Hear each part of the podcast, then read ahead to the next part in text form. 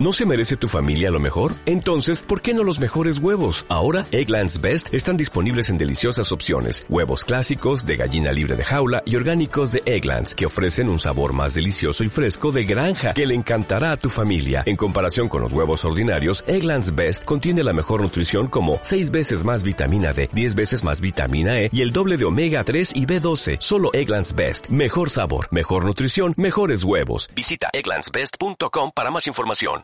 Muy directa, al pie, cógela. Cada semana resérvate dos sesiones de 15 minutos para escribir con la mejor letra posible, repito, con la mejor letra posible y con el mayor detenimiento, dos o tres índices, introducción, bibliografía, legislación y webgrafía. Cada semana, dos, tres días, dedica 15-20 minutos para escribir estas partes. Y mira tu letra.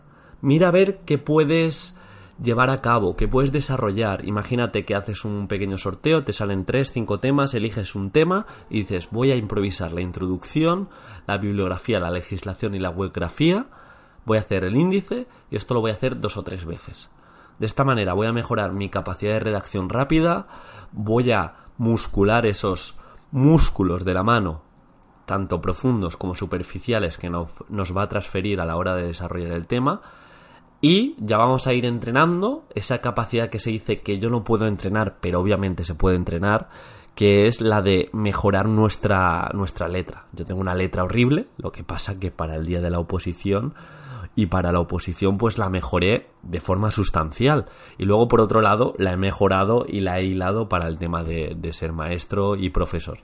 Así que huid de ese paradigma de yo soy así, tengo una letra muy mala, porque se puede mejorar, la presentación se puede entrenar y en estos entrenamientos cortos, que sería como HIT enfocado al entrenamiento, podemos mejorar mucho nuestra, nuestra capacidad de, escribir rápido y mejorar nuestra presentación. Bien, el segundo punto es sobre los índices. Estos índices que construyas en dos o tres sesiones de manera semanal, utilízalos, recicla, utiliza ese aprendizaje en pro, en pos del reciclaje y utiliza los índices a modo de mapas conceptuales para estudiar y para decirte los temas de manera resumida. Incluso pueden ser como los índices que tengas presente y puedas completar o complementar con esos recursos diferenciadores que van a tener cada uno de tus temas. Pero no tires esos índices. Ten los presentes y conforme los vayas viendo dirás, mira, voy mejorando o tengo como esa base para utilizar y muscular en este caso la evocación, que es como hemos de estudiar, ya lo hemos tratado en otros podcasts, es esa capacidad que tenemos de recuperar de la memoria y exteriorizar aquello que sabemos. Y es lo que necesitamos el día del examen. Así que ese índice que vamos a construir lo utilizamos por otra parte para luego estudiar. Tercer punto. Escribe todos los días 10-15 minutos. Me da igual dónde. Cuelga una publicación. Cuenta algo al mundo. En Instagram, en Facebook, en TikTok, donde sea. Cuéntale a tu compañera con una redacción impoluta cómo te ha ido la semana y así aprovechas para mantener el contacto. O habla a esa tía que llevas dos semanas sin hablarle, o dos meses o dos años, y cuéntale tu vida a modo de Biblia, que vas a decir, vas a flipar lo que vas, lo que vas a leer, pero estructúralo como si fuera un tema, como si fuera un supuesto. Y bueno, de esta manera te diviertes un poco, mantienes el contacto con tus seres queridos, pero sobre todo mejoras tu capacidad de escribir y tu capacidad de redactar.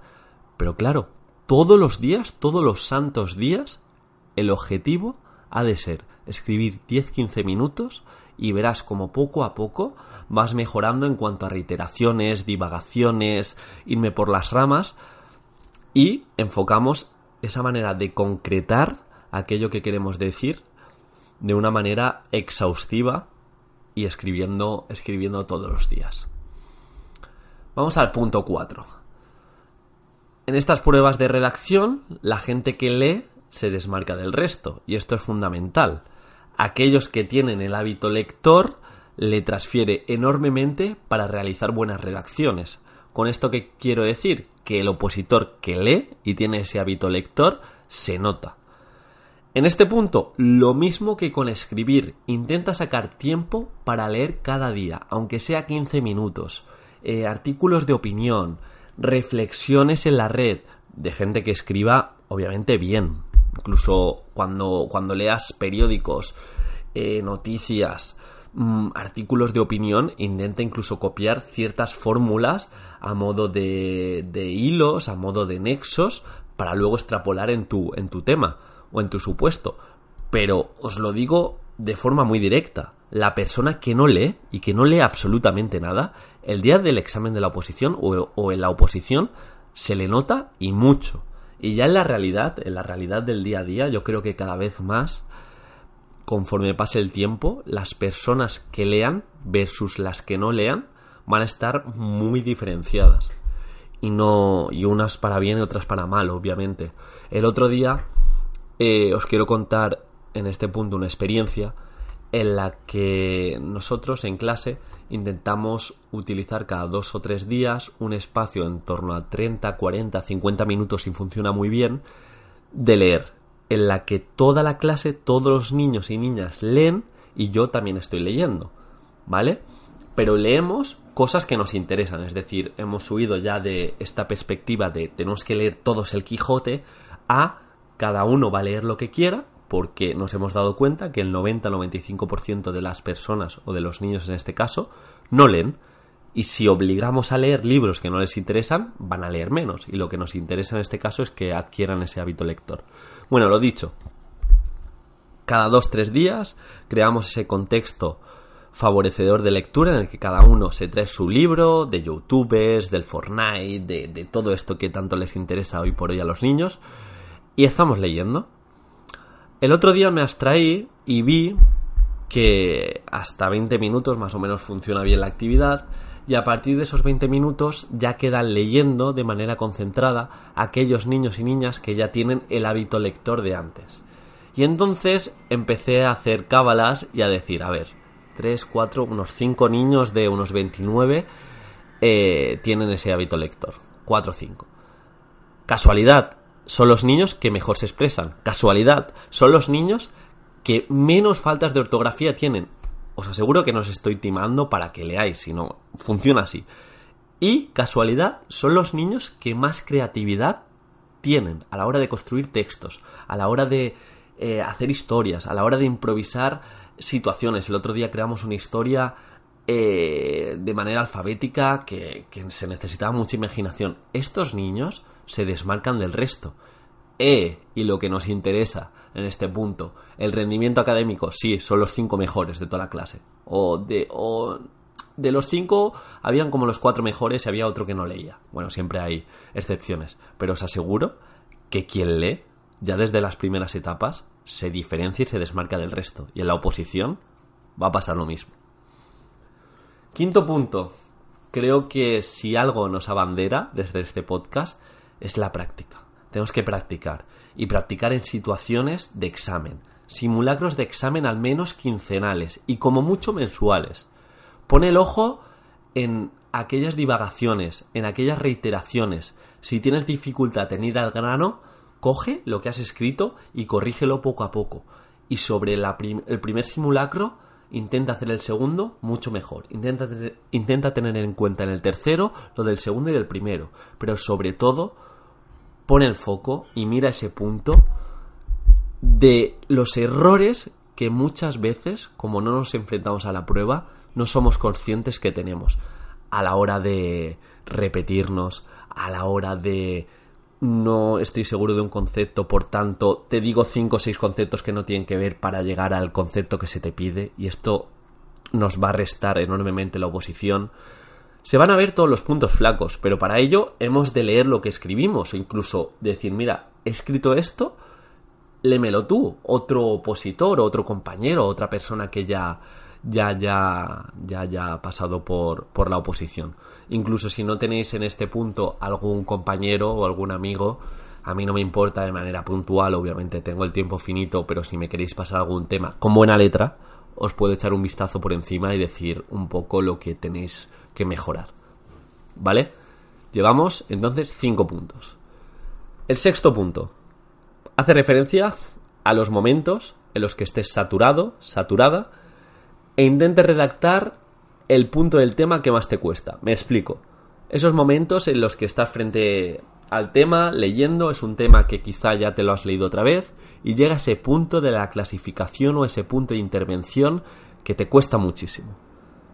Te lo lees por encima y ese punto en cuestión no te detienes a leerlo, sino lo vas a escribir lo que te salga. Así también vamos a trabajar la improvisación y adaptarnos a algo que no nos sabemos.